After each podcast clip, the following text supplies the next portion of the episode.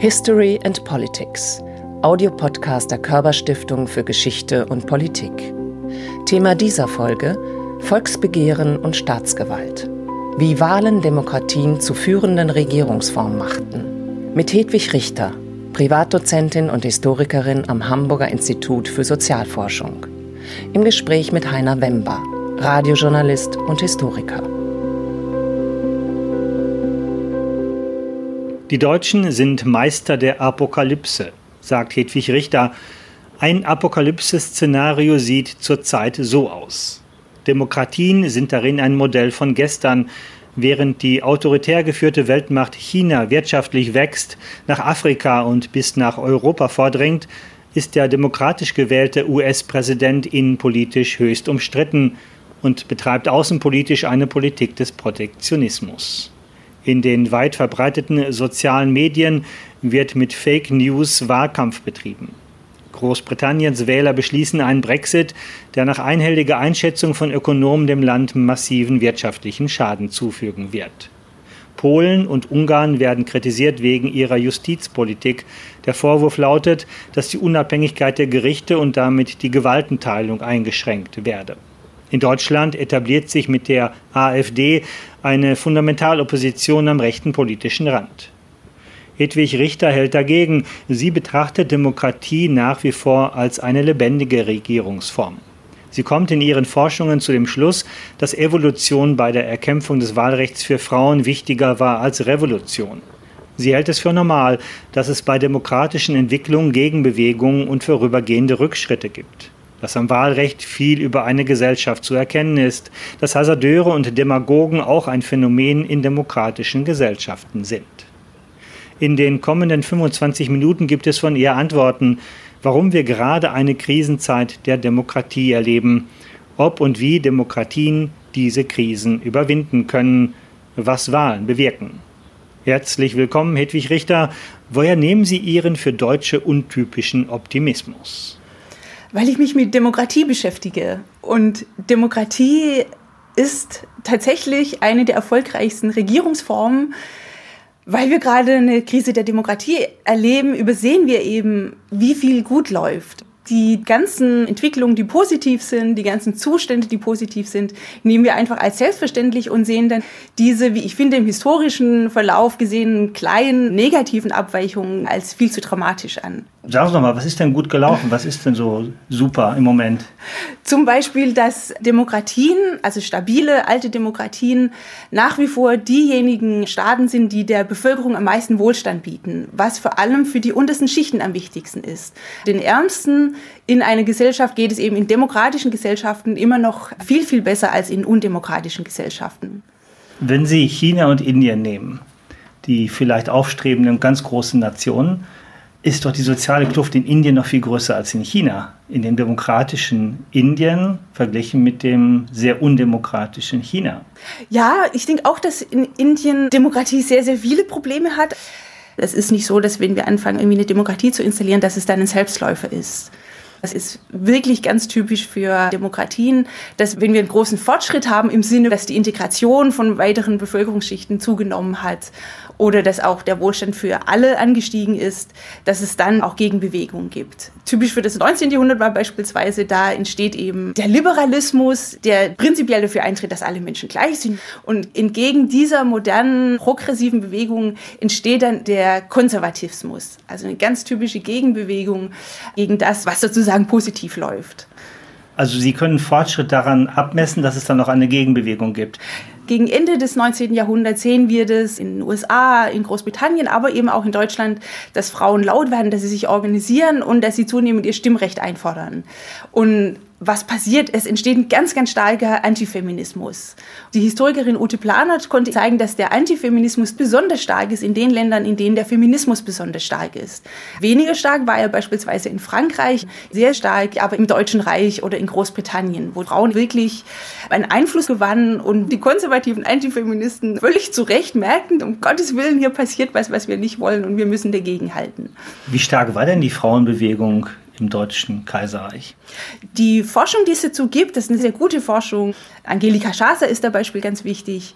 Birte Förster hat auch dazu geforscht, Kerstin Wolf und so weiter. Die zeigen eine sehr starke und eine sehr selbstbewusste Frauenbewegung, die auch international gut vernetzt war. Es gab internationale Konferenzen. Eine der wichtigsten Konferenzen waren 1904 in Berlin. Und aus Anlass dieser Konferenz wurde dann auch die erste internationale Bewegung, der erste internationale Verein für das Frauenstimmrecht gegründet. Nun sagen Sie, dass Evolution wichtiger war als Revolution. Das Frauenwahlrecht kam aber mit der Revolution, nämlich mit der Weimarer Verfassung. Also am Ende doch die Revolution, die das Frauenwahlrecht gebracht hat. Von mir auch sehr geschätzte Historiker sagen, die Demokratie sei eigentlich im Grunde genommen ein Kind der Revolution. Ich würde da dagegen halten, dass Revolution sehr oft im Gegenteil zu Rückschritt geführt hat. Am Ende der Französischen Revolution steht Napoleon. Die Französische Revolution hat zu starken Gegenbewegungen geführt, zu massiven Ängsten. Viele antidemokratische Bewegungen im 19. Jahrhundert speisen sich aus der Französischen Revolution. Die Geburtsstunde des Nationalismus kam mit Napoleon. Genau, der Nationalismus, wobei der dann nochmal eine ganz eigene Rolle für Demokratisierung spielt, auch eine positive Rolle, vielleicht kommen wir da auch noch drauf zu reden. Nach meiner Kenntnis ist Nationalismus das Gift des 19. Jahrhunderts, was im 20. Jahrhundert so richtig virulent wurde. Also Nationalismus hat auf jeden Fall diese zwei Gesichter, dieses Exklusive und es hat aber auch ganz wichtig das Inklusive. Und ich denke, dass die Idee von allgemeinen Wahlen die 1848 aufkam oder in den USA früher, dass die ganz viel damit zu tun hat, dass Menschen sich zunehmend als Gemeinschaft gefühlt haben, dass es sowas wie eine gemeinsame Identität gab. Egal, ob ich jetzt Bauer bin oder Adliger bin, ich bin Franzose und gehöre dazu. Genauso in Deutschland, ganz egal, ob ich Junker, Fabrikant oder Bauer bin, ich bin Deutscher. Das hat eine unwahrscheinliche Kraft, auch eine sehr positive Kraft. Und da kommt ganz schnell das Feindbild dazu. Und dann kommt sehr schnell das Feindbild dazu. Wir sollten nicht übersehen, dass Demokratien sich sehr stark mit Nationen entwickelt haben. Ich bin Europäerin und hoffe, dass wir enger zusammenwachsen.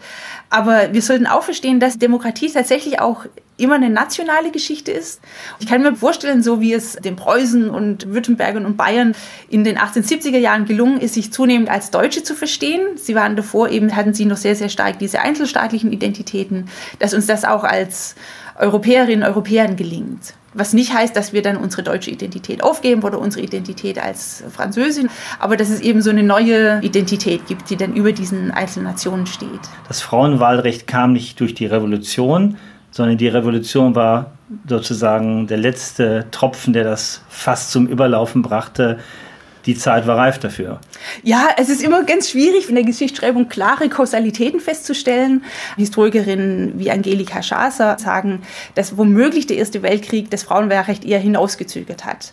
Und jetzt kommt eben diese typische Demokratieerzählung, ah, das war, der Krieg ist der Vater des Frauenwahlrechts oder die Revolution ist die Mutter des Frauenwahlrechts. Da würde ich sagen, nein, die Frauenbewegung war zuvor schon ganz stark und das Frauenwahlrecht ist nach dem Ersten Weltkrieg in vielen Ländern eingeführt worden, wo es eben auch keine Revolution gegeben hat. Also schon das spricht dagegen, dass es jetzt diese Revolution war.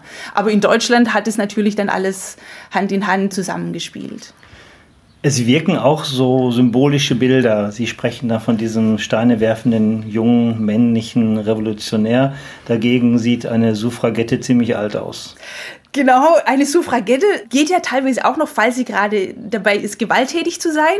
Ich habe zum Beispiel erlebt, dass ich vom Bundespresseamt angefragt wurde, ob ich ihnen ein paar kurze Sätze und Bilder für eine Facebook-Kampagne zur Einführung des Frauenwahlrechts in Deutschland bringen kann.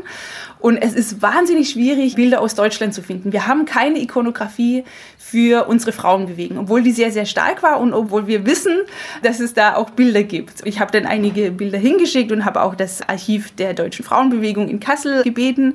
Und dann kommt diese Kampagne und was ist? Ich glaube, die ersten zwei, drei Bilder waren eben kämpferische Suffragetten im Akt der Gewalt oder es wird ihnen Gewalt zugefügt aus Großbritannien. Auch hier bestätigt sich wieder, dass wir Demokratiegeschichte als die Geschichte von Gewalt Gewalt und von Revolutionen erzählen.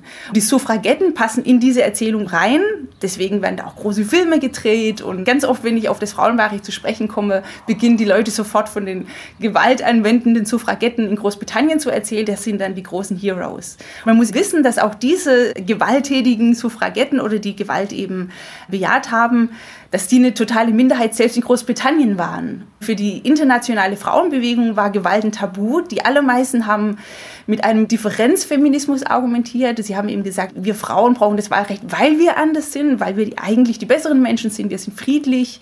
Viele Frauen waren auch in pazifistischen Bewegungen tätig. Das war viel stärkere Argument. Die haben sich sehr geärgert dann über die Suffragetten in Großbritannien, die Gewalt nicht abgelehnt haben. Sie wenden ja diese Denkweise, dass es allmählichen Fortschritt gibt und es auch mal wieder einen, einen Rückschritt gibt, auch insgesamt auf Demokratien an. Ja, ich finde zum Beispiel wichtig, dass wir in den letzten Jahren Gruppen inkludiert haben, die davor noch selbstverständlich ausgegrenzt waren, wie zum Beispiel Schwule und Lesben. Aber dass wir auch unsere Gesellschaften viel, viel offener geworden sind gegenüber Menschen, wie man das nennt, mit Migrationshintergrund. Das weckt Ängste. Wenn ich diese zornigen Männer sehe, wie sie ihre Fäuste schütteln, denke ich, die haben zu Recht Angst, denn deren Welt ist am Untergehen. Wir leben in einer pluralistischen Gesellschaft. Wir haben schwule Staatenlenker und lesbische Bürgermeisterinnen. Es gibt immer mehr Menschen mit Migrationshintergrund, die auch in einflussreiche Positionen kommen. Dann ist es klar, und das ist auch eben nicht untypisch für eine Demokratie, dass sich Widerstand formt so mehr entspannt damit umzugehen. Ja, ich bin unbedingt dafür, dass wir damit entspannt umgehen. Was auch wichtig ist, dass wir, wenn es ein großes Thema da ist, also wie gehen wir 2015 mit der sogenannten Flüchtlingskrise um, dass alle Parteien diese Themen aufgreifen und darüber diskutieren. Das passiert ja auch, also das ist ja so ein typischer Vorwurf von rechts außen, dass nur sie das thematisieren und alle anderen nicht. Ich denke, dass die Parteien schon ganz gute Arbeit machen, dass sie sich fragen, wie gehen wir damit um und welche Ressourcen hat unsere Gesellschaft für welche Ziele. Problematisch wird es doch dann, wenn solche Strömungen Mehrheiten mobilisieren können. Wenn Sie zum Beispiel an den Brexit denken, der objektiv betrachtet dem Land schaden wird. Das ist ja. so offensichtlich absehbar. Da könnte man doch verzweifeln in einer Demokratie. Demokratien sind ein ganz, ganz kompliziertes Geflecht aus Checks und Balances. Beim Brexit hat man übersehen, dass solche hochkomplexen Entscheidungen, die eben unsere modernen Gesellschaften erfordern, viel schwieriger sind als zu Zeiten, als wir noch im Wald und in Hütten lebten. Und dass diese komplexen Gesellschaften eben auch komplexe Entscheidungsfindung brauchen. Da ist das Parlament viel, viel besser geeignet als ein Volksentscheid. Der Brexit hat so unendlich viele Implikationen, was jetzt nach und nach deutlich wird. Zollunion ja, nein. Wenn keine Zollunion, wie wird es dann genau ausgestaltet? Wie ist es jetzt keine Ausländer? Was soll das bedeuten? Plötzlich merken die Leute, auf die Krankenschwester wollen sie auch nicht verzichten, auf die guten Nahrungsmittel auch nicht und so weiter und so weiter. Das ist ein völliger Unsinn, das auf diese Ja-Nein-Frage beim Brexit runterzubrechen. Sind Sie also eine Gegnerin von Plebisziten? Ich bin eine totale Gegnerin von Plebisziten. Es ist überhaupt kein Zufall, dass stabile Demokratien Demokratien sind, die ganz stark die Macht, die direkte Macht des Volkes einschränken denken, dass es da ganz viele Checks und Balances gibt. Das Grundgesetz zum Beispiel oder die Verfassungen sind ganz wichtige Einschränkungen nicht nur der Regierenden, sondern die schränken auch in hohem Maße einen direkten Volkszorn oder Volkswillen ein. Also wenn das Entsetzliche passieren würde, dass sich irgendwie plötzlich eine Mehrheit finden würde für die Einführung der Todesstrafe oder die Folter, dann ist ganz festgelegt, dass das nicht passieren darf. Ich will noch einen Satz sagen zu Revolution und Reform. Bitte sehr. Und zwar die aktuelle Transformationsforschung, die sich anschaut, wie sich in den letzten Jahrzehnten Regime zu Demokratien oder eben auch zu Diktaturen transformiert haben. Auch die machen sehr stark, dass in der Regel Evolution und eher Reform zu Demokratien führen, während Revolutionen viel eher das Potenzial haben, in Diktaturen zu enden. Machen Sie das mal an Beispielen klar. Also wir sehen in Ägypten hatten wir diese große Revolution und dann haben wir jetzt dieses Regime, das wahrscheinlich noch repressiver ist und noch weniger demokratisch als das Regime davor. Gewaltenteilung, ganz, ganz wichtig auch der Minderheitenschutz. Keine stabile liberale Demokratie kommt ohne Minderheitenschutz aus. Und diese Vorstellung von dem direkten Volkswillen, der sich umsetzt, negiert oft als erstes den Schutz von Minderheiten. Das haben wir gerade in rechtsextremen und populistischen Regimes, dass dann Minderheiten angegriffen werden. Und das ist zutiefst gegen die Idee von liberalen Demokratien. Sie haben sich ja mit der Einführung von Wahlen intensiver beschäftigt, ausgerechnet in Preußen und in den USA. Warum? Weil wir oft die Vorstellung haben, ich denke, dass das eine Geschichtsschreibung ist, die sehr stark nach 45 aufkam, dass es einerseits dieses dunkle monarchische Preußen oder Deutschland gab und dann diese helle Geschichte der Demokratien, Großbritannien, Frankreich, USA. Und dann habe ich gedacht, ich will zwei Extreme beschreiben. Die USA, wo wir seit der Unabhängigkeit Demokratie haben und Preußen, das sehr stark als militaristisch und extrem monarchisch gilt. Sie wollten ja negativ-positiv Beispiel hatten Sie als Ausgangsthese. Die These konnte aber nicht gehalten werden, weil es durchaus diffiziler war. Genau, es war viel diffiziler. Natürlich war Amerika eine Demokratie, aber der Wahlforscher Richard Benzel sagt, das Wahllokal war womöglich der undemokratischste Ort überhaupt. Es war nicht einfach so, dass da die Freiheit herrschte, sondern Geld spielte eine immer wichtigere Rolle.